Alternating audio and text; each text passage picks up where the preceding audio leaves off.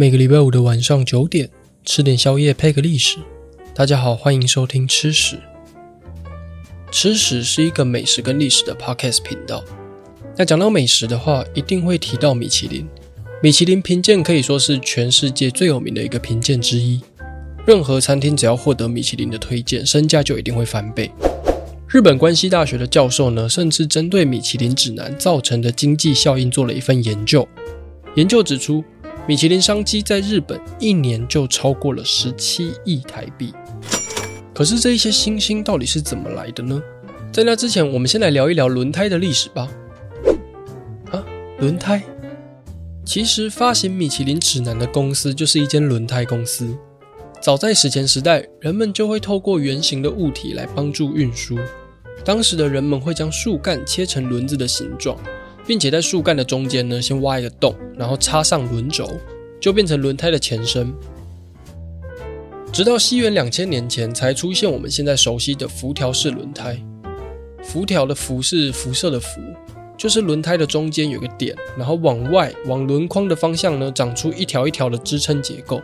那样的模式我们叫做辐条式轮胎。在接下来的几百年呢，轮胎的样貌都没有太大的变化。大部分的材质是石头或是木头的。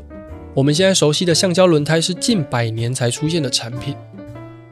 橡胶在十五世纪的时候由哥伦布从美洲带到欧洲，只是这一种材质不太稳定，只要受热的话就会变软，遇到冷的时候又会变硬，形状容易变来变去的，不太适合当做轮胎的材质。呃，应该没有人希望自己的车子在夏天开一开的时候突然粘在地板上吧？但是到了一八三九年，橡胶工业之父的查理·固特异发明了硫化橡胶，对，就是元素周期表上面那个 S，硫。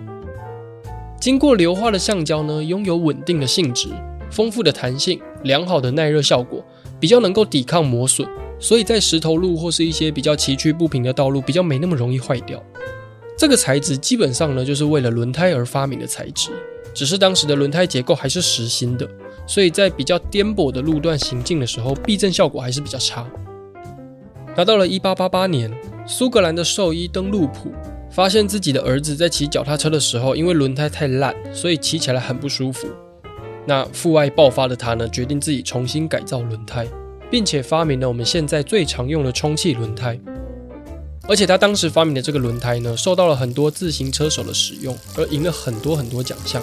从此，登陆普的充气轮胎就一炮而红，也让登陆普赢得了现代轮胎之父的名号。时间到了一八八九年，安德烈米其林还有爱德华米其林创立了米其林轮胎公司，并且发明了可以快速拆装的轮胎。这个方面的发明呢，就让米其林公司站上了轮胎产业的巅峰，成为世界前三大轮胎品牌。好了，那讲了一堆轮胎，那这个东西到底跟米其林评鉴有什么关系？时间到了一八九五年，米其林公司开始发展了汽车轮胎的产业。可是当时的汽车并不是主要的交通工具，没有人开车的话，轮胎的需求自然就会降低。米其林公司为了让大家多多开车，就可以多换轮胎，所以就发行了一本红色的册子，也就是《米其林指南》。这本书最早在一九零零年的时候，在巴黎的万国博览会上面出现，上面收录了各种汽车旅行的资讯，例如加油站。景点、餐厅等等的，只是刚开始的时候呢，他们只会在餐厅的旁边放上一颗星星的符号，直到一九三一年的时候，才出现我们现在所熟悉的三星评分制度。关于米其林的三星评分制度还有流程，其实一直都很神秘。据说米其林呢会派出很多密探到全世界的餐厅。关于米其林的密探，其实还有很多传说，像电影《天菜大厨》里面就提到。米其林密探呢会故意将叉子丢到地板上，借此观察餐厅的服务态度。有一些密探呢也会一语不发，然后就低头狂写笔记这样子。可是到底真实的情况是怎么样，我们不得而知。其实甚至连米其林的主管很多人都不知道这些密探的身份，就是为了要保持这一份评鉴的公正性。可是虽然说密探的身份我们不得而知，但是评鉴的标准是有公开的哦。根据米其林官方网站的说明。评鉴的项目总共分为五项：食材的品质、厨师对于味道以及烹调技巧的驾驭能力、料理中展现的个性、是否物有所值以及餐饮水准的一致性、经过这五项的评分之后呢，有的餐厅可能会获得一颗星到三颗星不等。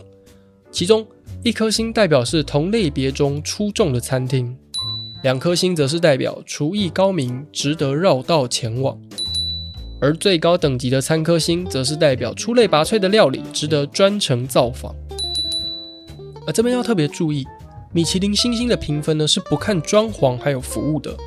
至于装潢还有服务的话，是由其他的评鉴标准来评分。例如，米其林的餐馆评级就是用来评断用餐环境的舒适度，它的符号是一对交叉的叉子还有汤匙，总共是一到五对。如果越多对的话，就代表用餐的环境越舒适。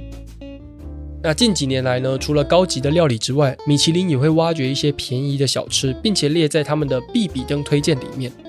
所谓的便宜，就是必须在符合的价格之内吃到有水准的三道菜。那每个地方的价格都不太一样，例如香港是四百港币，台北的话则是一千台币。而必比登这三个字呢，就是我们最常看到的米其林 logo 上面的米其林轮胎宝宝的名字哦。如果你没看过米其林宝宝的话，就冬天的时候去 Uniqlo 一趟。就是很多人会试穿那个羽绒衣，它长得就很像米其林宝宝。虽然说米其林的星星是每一个主厨都想追求的事情，但这些光鲜亮丽的成就背后，其实也藏着很多令人心酸的故事。法国的名厨贝纳罗说，在二零零三年的时候，疑似因为过度担忧自己的餐厅会在米其林的评鉴中被拿掉一些星星，压力过大的结果，他就决定自杀。二零一六年，米其林三星主厨班诺奥维里耶也在家中开枪自杀。种种的原因呢，也会造成一些餐厅决定退出米其林的评鉴，因为对这些餐厅而言，评鉴不是重点。如果因为评鉴而影响了这些主厨追求美食的热情，那整件事情就本末倒置了。好，那以上就是米其林的小故事。下一集我们来聊聊经典的调酒血腥玛丽。这位血腥玛丽呢，其实在历史上是真的有出现过的哦。如果你喜欢吃屎的话，欢迎追踪吃屎的 IG、Spotify、Apple Podcast、Google Podcast，还有 Sounds On。欢迎留言分享心得，那我们就下次见喽，拜啦。